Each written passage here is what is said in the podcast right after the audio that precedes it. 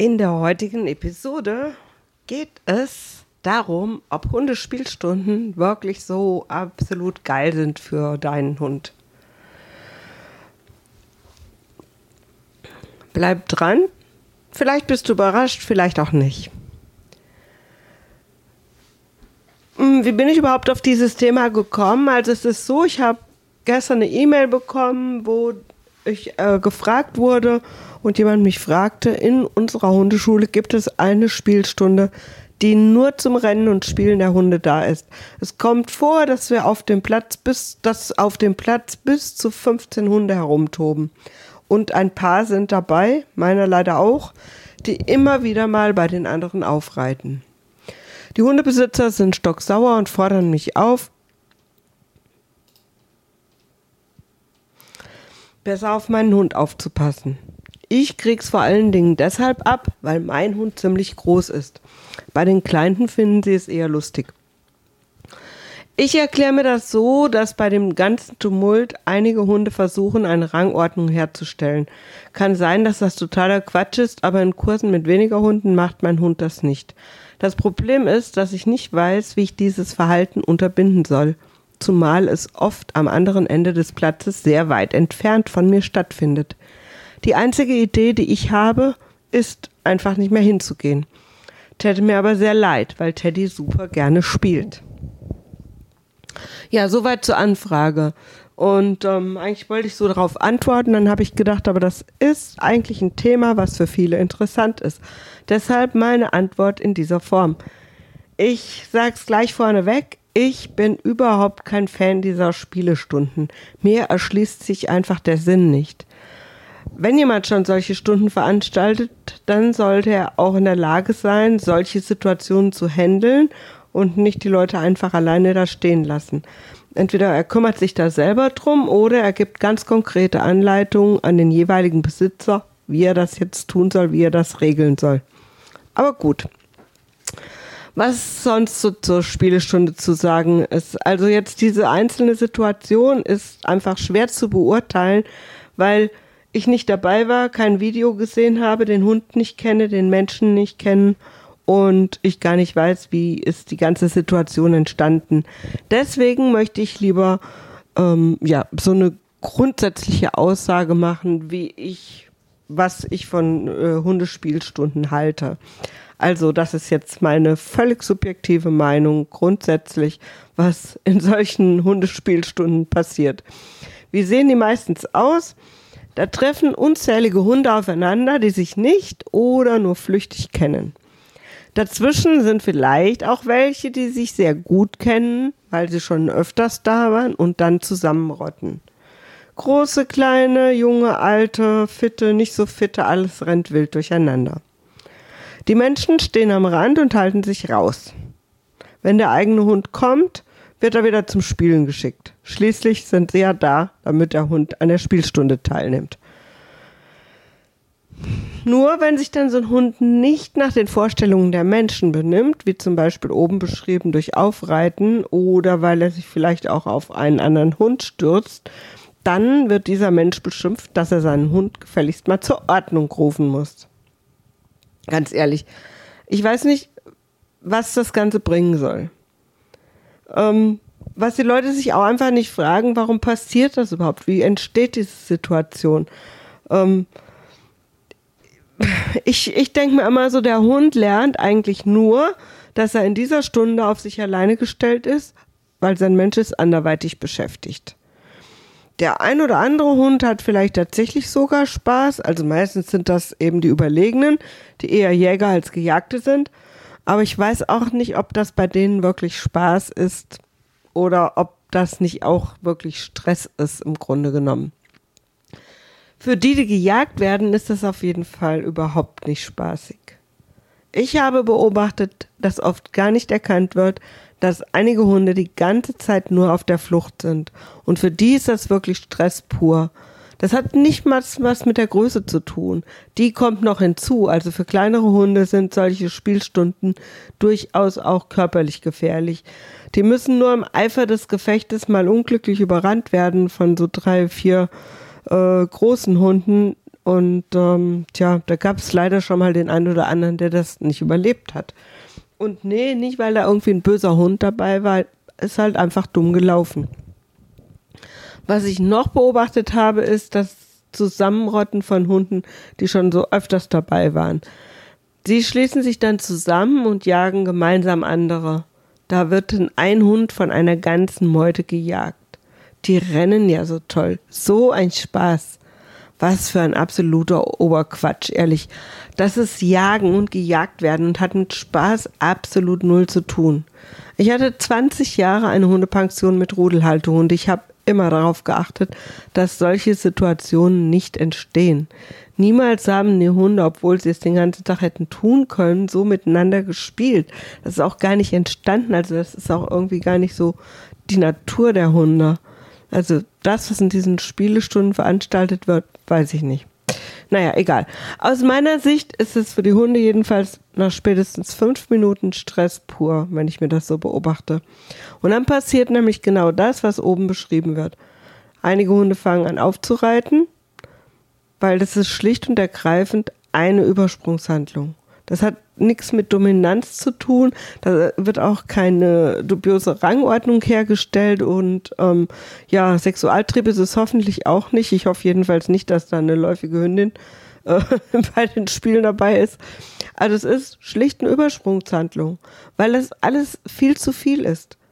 Der eine rennt dann eben, der andere reitet auf, der nächste markiert wie ein Wilder.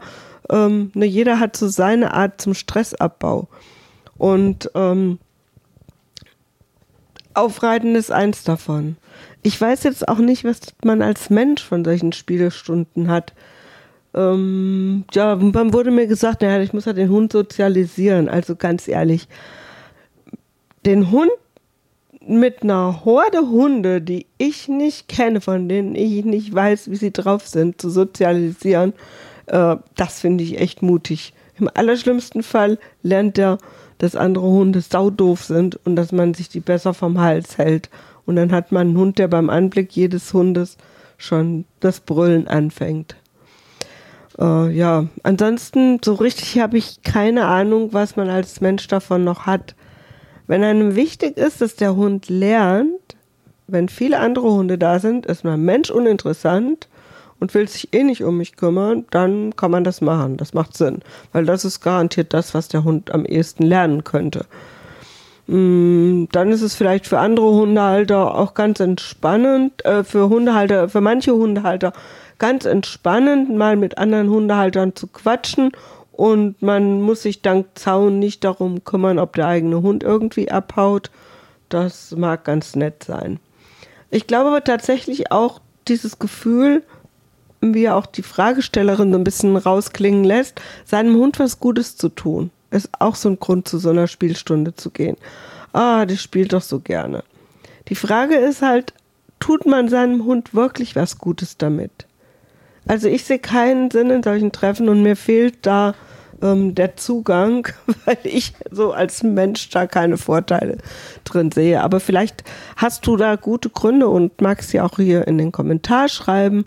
Ähm, wäre ja spannend.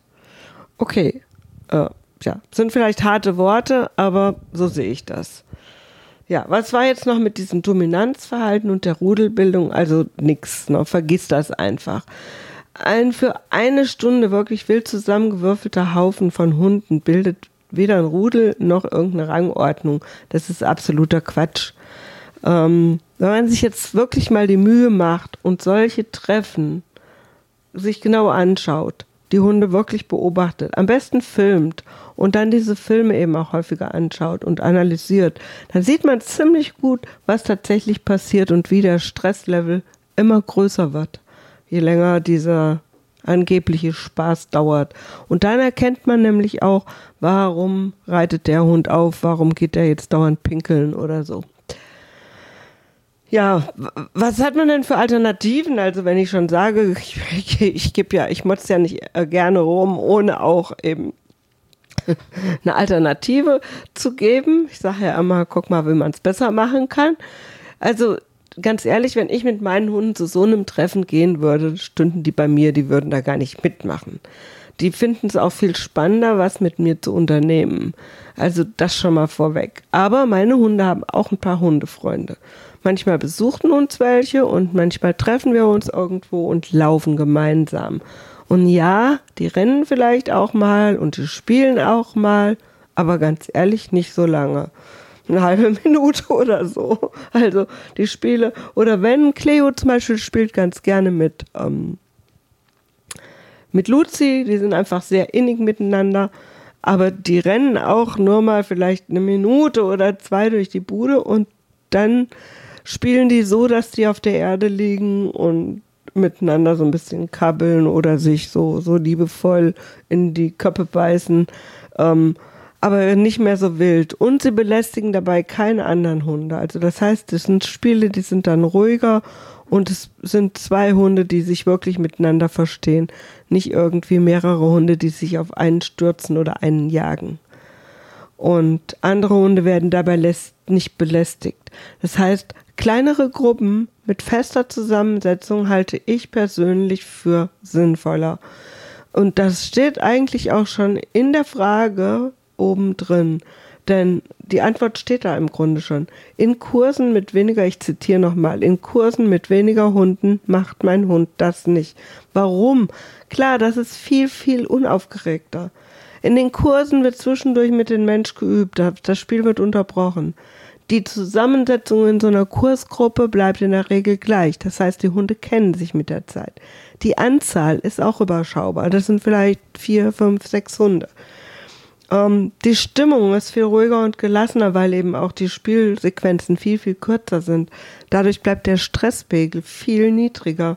Also keine Übersprungshandlung, kein Aufreiten. Ganz einfach, weil kein Stress da ist. Weil das Ganze viel entspannter ist für den Hund. Ähm, was ich auf jeden Fall auch noch wichtig finde, dass egal ob das jetzt eine kleine Gruppe ist oder eine größere Gruppe ist, dass immer bei solchen Hundespielstunden einer dabei ist, der so ein bisschen Erfahrung hat und der im Zweifelsfall eben auch in der Lage ist, das Spiel zu beenden und zu sagen, jetzt Pause und zwar wirklich lieber zu früh als zu spät, also bevor es in irgendeiner Form eskaliert und für einen Hund unangenehm wird. Und was ich auch festgestellt habe, ist, gemeinsame Spaziergänge sind oft viel entspannter als dieses Gerenne an einem Ort, also wenn die Menschen sich auch bewegen. Aber ähm, naja, shit happens, ne? Auch Spaziergänge können schief gehen. Apropos Spaziergänge will ich mal aus, der, aus dem Nähkästchen plaudern, denn äh, das kann auch noch schlimmer sein als ein Treffen auf dem Hundeplatz. Musste ich leider selber erfahren am eigenen Körper. Wie heißt es so schön? Schlimmer geht immer. Ich habe einmal, also das habe ich nur ein einziges Mal gemacht, an so einer ähm, von einer Facebook-Gassige-Gruppe ins Leben gerufenen Runde teilgenommen. Und ganz ehrlich, ich habe mich wirklich in Grund und Boden geschämt. Also im Grunde, mir ist ja wirklich nichts peinlich. Aber das war so unverschämt und unhöflich dem Rest der Welt gegenüber, dass ich schon nach fünf Minuten weit hinter der Gruppe gelaufen bin, damit bloß keiner auf die Idee kommt, dass ich dazugehöre. Ein paar dieser Hunde kannten sich offenbar und hatten eine Menge Spaß daran, andere Hunde permanent zu mobben und zu jagen. Gut, muss jetzt jeder für sich entscheiden, der da mitläuft und seinem Hund das zumutet. Ähm, das geht mich nichts an. Aber diese null erzogenen Hunde einfach auf den völlig, wirklich völlig unbeteiligten Rest der Welt loszulassen, da war es dann bei mir wirklich, äh, ja, da war Schicht. Ne? Wenigstens, wenn einem jemand begegnet, das ist auch völlig egal, ob der einen Hund hat oder nicht, sorge ich dafür, dass mein Hund den nicht belästigt. Aber die haben nicht mal den Versuch unternommen, diese Hunde zurückzurufen, wenn jemand entgegenkam. Also ich vermute mal, die Hunde hätten eh nicht gehört und sie haben es deswegen auch gar nicht erst versucht. Keine Ahnung, aber ähm, das war wirklich äh, super oberpeinlich und da waren auch einige Leute wirklich richtig angepisst. Ich war nur dieses eine Mal und auch nur aus der Ferne dabei mit noch einer Frau, die sie hat, hatte sich auch gleich zu mir gesellt und der ging es genauso wie mir. Ähm, ich schätze mal, die war auch nie wieder da. Also so eine Veranstaltung ist natürlich auch nichts für mich. Rücksichtnahme bitte auch da, ähm, wenn ihr mit so einer Gruppe loslauft. Ja, mein Fazit. Ich persönlich sehe keinen Sinn in reinen Hundespielstunden. Ich habe darüber schon öfter mit anderen Hundetrainern und Trainerinnen diskutiert, die so ein Angebot machen. Und natürlich muss das jeder für sich selber entscheiden. Manche machen das auch gar nicht mal schlecht, die machen das wirklich geführt in Kleingruppen und auch so ein bisschen um Körpersprache zu üben. Das heißt, dort werden die, Hund die Menschen eben auch angeleitet, ihre Hunde zu beobachten und eben auch zu erkennen, ähm, guck mal, jetzt wird stressig, hol deinen Hund mal da raus oder so. Das ist was anderes. Das sind ja dann auch eigentlich keine reinen Spielgruppen. Das ist ja dann schon eher, eine Körpersprachenschulung für den Menschen. Das ist natürlich okay. Aber so reine Hundespielstunden, wirklich, ich rate dir, bevor du an solchen Hundespielstunden teilnimmst, schau sie dir erstmal an. Versichere dich, dass dort jemand ist, der das Geschehen beobachtet und im Zweifelsfall auch unterbricht.